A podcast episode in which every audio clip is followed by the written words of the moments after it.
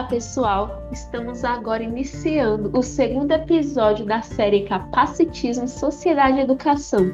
Vamos falar hoje sobre o conceito de capacitismo, a relação dele com a sociedade e também com a educação.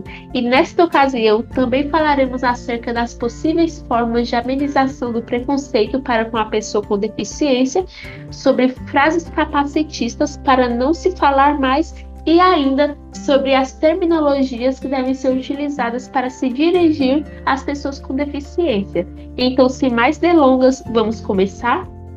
Antes de mais nada, é válido ressaltar o conceito de capacitismo. O que significa capacitismo, então?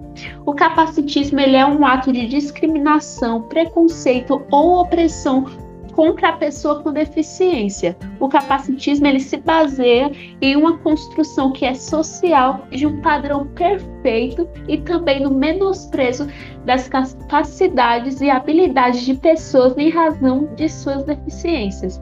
Desse modo, em uma sociedade capacitista, a pessoa sem deficiência é tida como uma pessoa normal, enquanto a pessoa com deficiência é tida como uma pessoa de menor valor social, que é até mesmo rotulada em razão disso e tida como incapaz.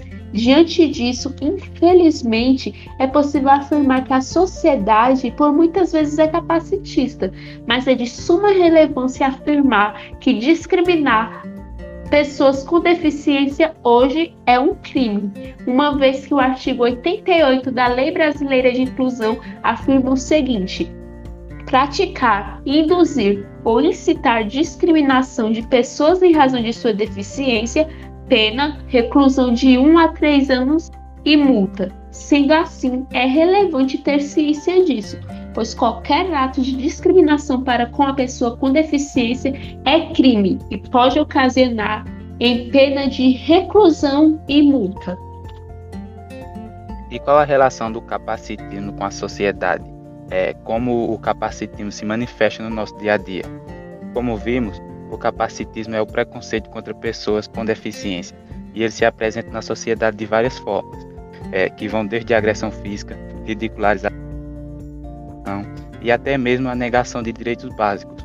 É, mas nem sempre ele se manifesta de maneira direta. Por muitas vezes, o capacitismo é mostrado de uma maneira muito sutil. Vou dar alguns exemplos. Quando há um olhar de estranhamento direcionado a uma pessoa com deficiência, quando elas, não, é, quando elas estão em locais públicos, é, quando você pratica gesto de pena, quando as pessoas querem fazer alguma coisa pela pessoa com deficiência sem perguntar se aquela pessoa deseja que você faça algo por ela, como por exemplo, você acha que ela não é capaz de fazer determinada tarefa. É, também é um exemplo as falas de Dó. Ah, coitada, é tão bonita, mas está numa cadeira de roda. Poxa, tenho tanta pena de Dona Fulana, ela tem uma filha deficiente. É, ocasiões como essas são exemplos de como o capacitismo se manifesta na sociedade. E qual a relação do capacitismo com a educação? Então, certamente, quando voltamos os olhos para as crianças em idade escolar e analisamos a influência do capacitismo em suas formações, é preciso entender que os pequenos, eles têm uma forte tendência à repetição de comportamento dos adultos. Assim, quando pais, avós, tios ou educadores reproduzem o capacitismo, a criança passa a entendê-lo como algo normal Crianças mais velhas são mais influenciadas pelos adultos e tendem a optar pela interação com crianças sem deficiência. Já as mais novas se mostram abertas a interagir com pessoas com deficiência, independente de suas características físicas. É necessário que os professores se policiem para não reproduzir o discurso capacitista. Enquanto mediadores da construção do conhecimento, os docentes devem revisitar os seus comportamentos e também estar dispostos a transformá-los em prol de uma educação mais inclusiva, de forma a explicar para todos os estudantes que as pessoas com deficiência não são incapazes. Assim como afirma Vygotsky, as crianças percorrem caminhos indiretos quando, pelo caminho direto, a resposta é dificultada, ou seja, quando as necessidades de adaptação que se colocam diante da criança excedem as suas possibilidades. Nesse sentido, elas apenas percorrem caminhos diferentes para realizar as suas atividades do dia a dia. o que não significa dizer que são incapazes de realizá-las. É possível promover o debate e oferecer vivências reflexivas a partir da apresentação do Estatuto da Criança e do Adolescente, aproveitando para reforçar que os direitos pertencem a todos e não há uma diferenciação entre pessoas com ou sem deficiência. Além disso, é necessário ressaltar que a criança com deficiência é um indivíduo como qualquer outro, e antes de presumir como deve tratá-lo, é necessário levar em conta o que ele diz e saber que, apesar de suas particularidades e de suas adaptações que se fazem necessárias no cotidiano, muitas regras escolares que valem para crianças sem deficiência valem também para crianças com deficiência. O tratamento diferenciado, entre aspas, deve existir sim, até certo ponto, no que diz respeito principalmente ao conforto físico e às condições de aprendizagem adequadas à, à deficiência. Mas é necessário tomar cuidado para não infantilizar um indivíduo que não precisa disso. Quase sempre, as pessoas com deficiência são responsáveis por surpreender os educadores capacitistas com as suas habilidades, que acabam sendo superadas e nem incentivadas pela sociedade. Quando o assunto são os pais, uma boa alternativa para promover o diálogo é convocar uma reunião e falar um pouco sobre o capacitismo e seus malefícios, aplicando a realidade da sala de referência. Em resumo, para uma escola anticapacitista, é preciso, primeiro, dar espaço e apoio, tanto estrutural como também emocional e intelectual, para que as crianças, os adolescentes e os adultos com deficiência possam se desenvolver, confiando nos seus processos e tendo uma ativa participação na sociedade, de modo a lutar firmemente por seus direitos. É, e o que nós podemos fazer para que nossa sociedade deixe de ser capacitista e excludente? Primeiro, você não deve rotular as pessoas em razão de sua deficiência. É, desse modo, devemos nos policiar para que não é, tratemos como se fossem menos importantes em razão de sua deficiência, como se eles fossem incapazes. Nesse sentido, você deve usar uma linguagem correta, adequada para se referir às pessoas com deficiência. E segundo, você deve também se inteirar sobre as pessoas com deficiência, sobre os seus direitos. E como podemos fazer isso?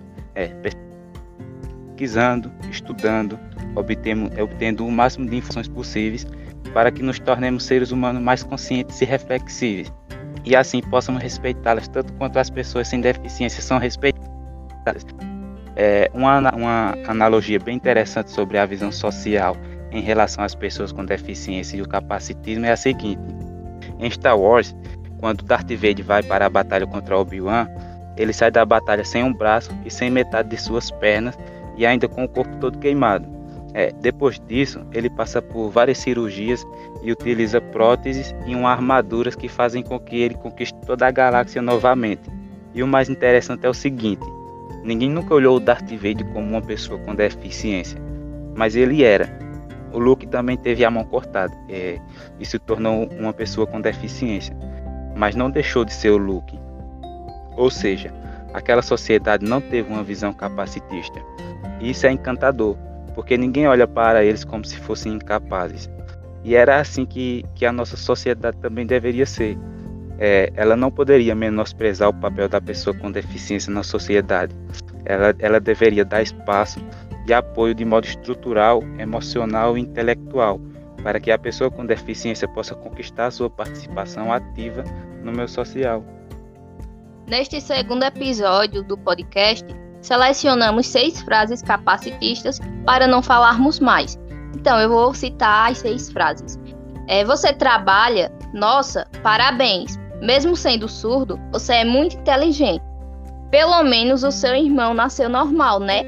Apesar de andar de cadeira de rodas, você é muito bonita. Nossa, você não tem cara de autista. Que superação! Você fala, mesmo sendo surda? Então, a falta de conhecimento sobre o capacitismo faz com que muita gente utilize termos que carregam boas doses de preconceito e de discriminação contra pessoas com deficiência. Ou seja, por falta de informação, as pessoas podem ter comportamentos capacitistas sem nem perceber. Então, como evitar? conhecendo alguns termos, expressões e atitudes carregadas de preconceito e, claro, tendo mais cautela de agora em diante. Isso mesmo. Então, diante de tudo que a gente falou aqui acerca do capacitismo, da relação ele com a sociedade, com a, com a educação e também sobre as frases que são proferidas no cotidiano e que são capacitistas, é válido expor formas e alternativas de se dirigir à pessoa com deficiência. Então, desse modo, como devemos chamar as pessoas com deficiência sem rotulá-las, discriminá-las ou menosprezá-las? É necessário uma linguagem adequada ao se dirigir às pessoas com deficiência. Por isso, a relevância de se falar acerca das terminologias. Antes de adentrarmos as terminologias adequadas atualmente para se dirigir às pessoas com deficiência, é importante falar sobre tempos atrás. Em cada época, os termos são considerados corretos em razão dos valores que são vigentes na sociedade em cada época.